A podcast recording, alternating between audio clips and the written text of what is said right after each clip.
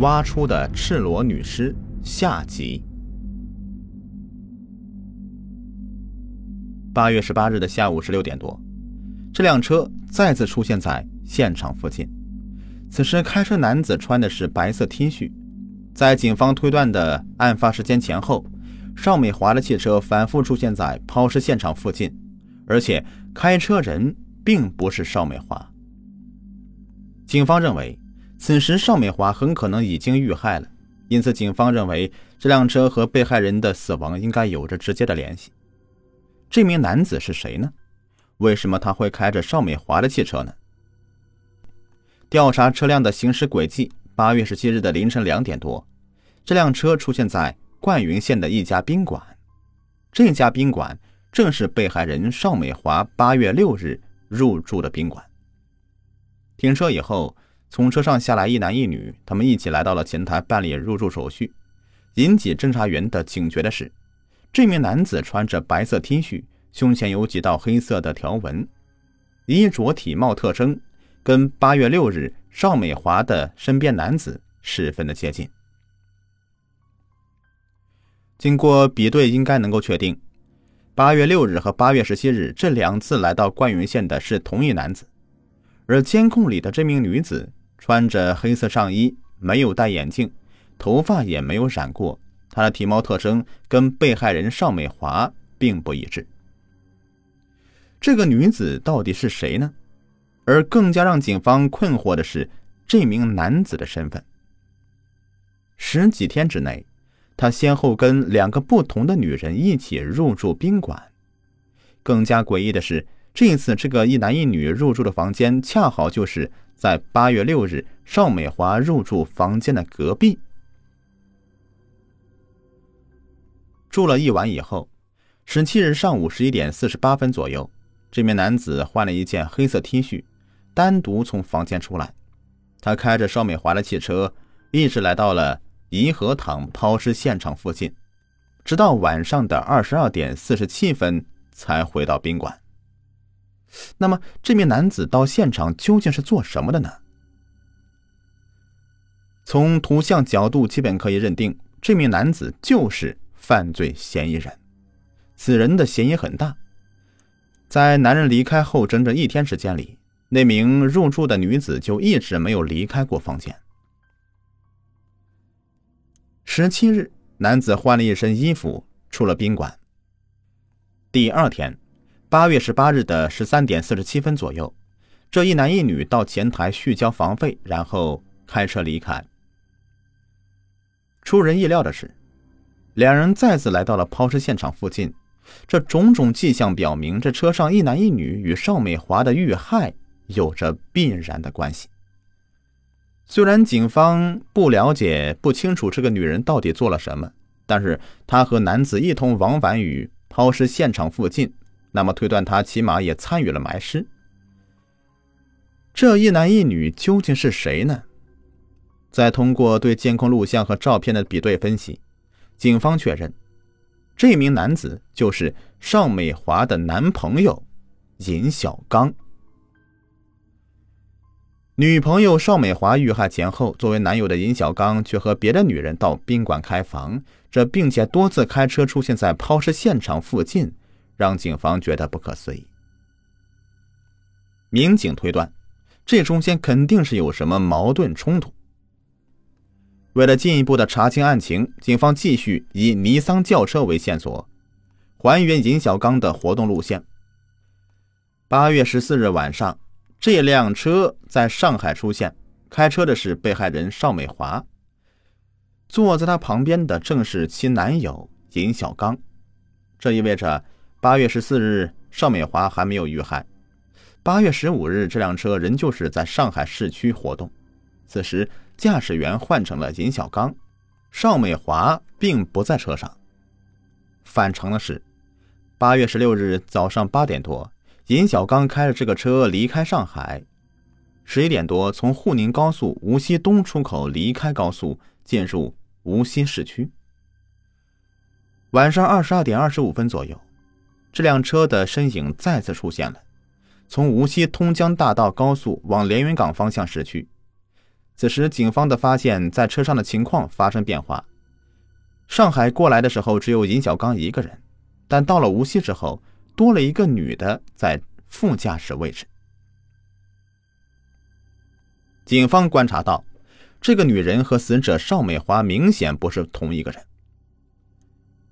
十七日的凌晨两点三十五分，尼桑车来到灌云县，直接开到这家宾馆门口。两人下车以后，到前台办理入住手续。至此啊，事情的真相逐渐的清晰起来。邵美华遇害时间应该是在八月十五日的前后，而犯罪嫌疑人很可能就是她的男友尹小刚。尹小刚作案以后，开车开到五百公里以外的灌云县掩埋尸体。然而，尹小刚为什么会在无锡停留？带上这个女人呢？因此，警方怀疑这个女人是知情的，但到底知情多少还是个未知数。房间是用这名黑衣女子的身份证登记的，警方查询以后确认，这名女子叫陈艳艳。出人意料的是，她竟然是尹小刚的前妻，被残忍杀害的女友。有重大嫌疑的男友，现在又牵涉到了男朋友的前妻，这案件显得更加的扑朔迷离了呀！这三人之间究竟有什么样的恩怨瓜葛，最终导致这起命案的发生呢？尹小刚和他前妻具有重大嫌疑，警方立即对两人实施抓捕。而此时，上海尹小刚和邵美华的出租屋里已经是人去楼空。警方对出租屋进行搜查，但并没有发现可疑的痕迹物证。尹小刚似乎已经逃窜了。陈艳艳是在无锡打工的，到案之后，她与尹小刚一起回到灌云县的原委得以还原。原来，她和尹小刚都是灌云县人，两人又是同一村的，算得上是青梅竹马。二零一三年。两人组建家庭，二零一四年因为两人关系不和，冲动之下就离婚了。虽然离婚了，但是两人的感情依旧很好，联系也并没有中断。尹小刚也积极的想和前妻复婚。离婚以后，在上海工作的尹小刚经常过来看望陈艳艳，也表达过复婚的想法。经过冷静思考以后，陈艳艳的心里也有这样的打算。但是她嘴上并没有给尹小刚答复。在二零一五年的八月十五日早上，陈艳艳突然接到了尹小刚打来的电话，说明天要来找他。果然，第二天中午，尹小刚开车来到无锡，接上了陈艳艳。陈艳艳原本以为他是来接她去上海的，但是尹小刚到这边以后说他要去回老家。陈艳艳一开始不怎么想去。在尹小刚的再三请求下，就这样的两人离开无锡，经盐城一直往连云港方向开去。一路上，陈艳艳感觉尹小刚的精神状态并不是很好，话不多，给人感觉很疲惫的样子。他就问尹小刚是不是出什么事了，但是尹小刚却总是岔开话题。十七日凌晨，两人来到了灌云县的这家宾馆。住了一个晚上之后，十七日上午，尹小刚独自一人离开房间。尹小刚说要回家，陈艳艳就没和他一起去，于是他就一个人走了。因为陈艳艳和他已经离婚了，不方便回去，所以就一直在宾馆里等他。八月十八日，尹小刚以开车兜风为由，叫上陈艳艳一起，再次来到了颐和堂附近。在灌云县的几天里，陈艳艳也发觉尹小刚有些魂不守舍，但是尹小刚不愿意告诉她究竟发生什么事了。八月十九日，两人从宾馆退房，开车回到上海。路上，尹小刚的情绪接近崩溃，他告诉陈艳艳自己碰到大事了。他说他犯事儿了，他把人给杀了。陈艳艳问他为什么。说你走哪条路不好，非要走这条路啊？尹小刚回答说：“你也知道太多的话对你没好处。”出于恐惧，陈艳艳也就不再多问什么了。二零一五年八月三十日，犯罪嫌疑人尹小刚在广东珠海落网，他对杀害邵美华的事实供认不讳。尹小刚为什么要杀害女友邵美华呢？面对审讯民警，尹小刚讲述了一段不堪回首的经历。据尹小刚交代，二零一五年四月，他跟邵美华相识于上海一家游戏厅里，两人很快的发展成为情侣，并在奉贤区一间出租屋里同居。